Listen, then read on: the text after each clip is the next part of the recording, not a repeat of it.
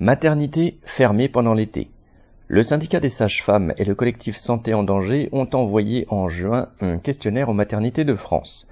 Parmi celles qui ont répondu, 40%, soit 49 maternités, ont fait part de fermetures concernant des services entiers avec des consultations et des lits supprimés. Ces fermetures partielles sont dues à un manque de personnel. En Seine-Saint-Denis, par exemple, le nombre de sages-femmes de la plus grande maternité du département est passé de 91 à 63 en deux ans. À cause du sous-effectif, elles doivent enchaîner des gardes de 12 heures, deux à quatre fois par semaine, pour un salaire moyen de 2200 euros par mois. Cette année, la maternité de Nevers a déjà dû fermer ses portes pendant huit jours, car 14 sages-femmes étaient en arrêt maladie pour épuisement professionnel. À Chinon, la maternité est restée fermée pendant plus d'un mois faute de personnel.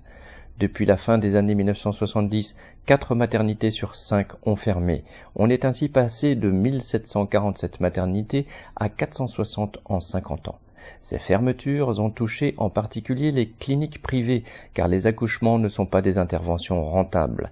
Ils sont donc de plus en plus réalisés dans les établissements publics dont le budget fond comme neige au soleil.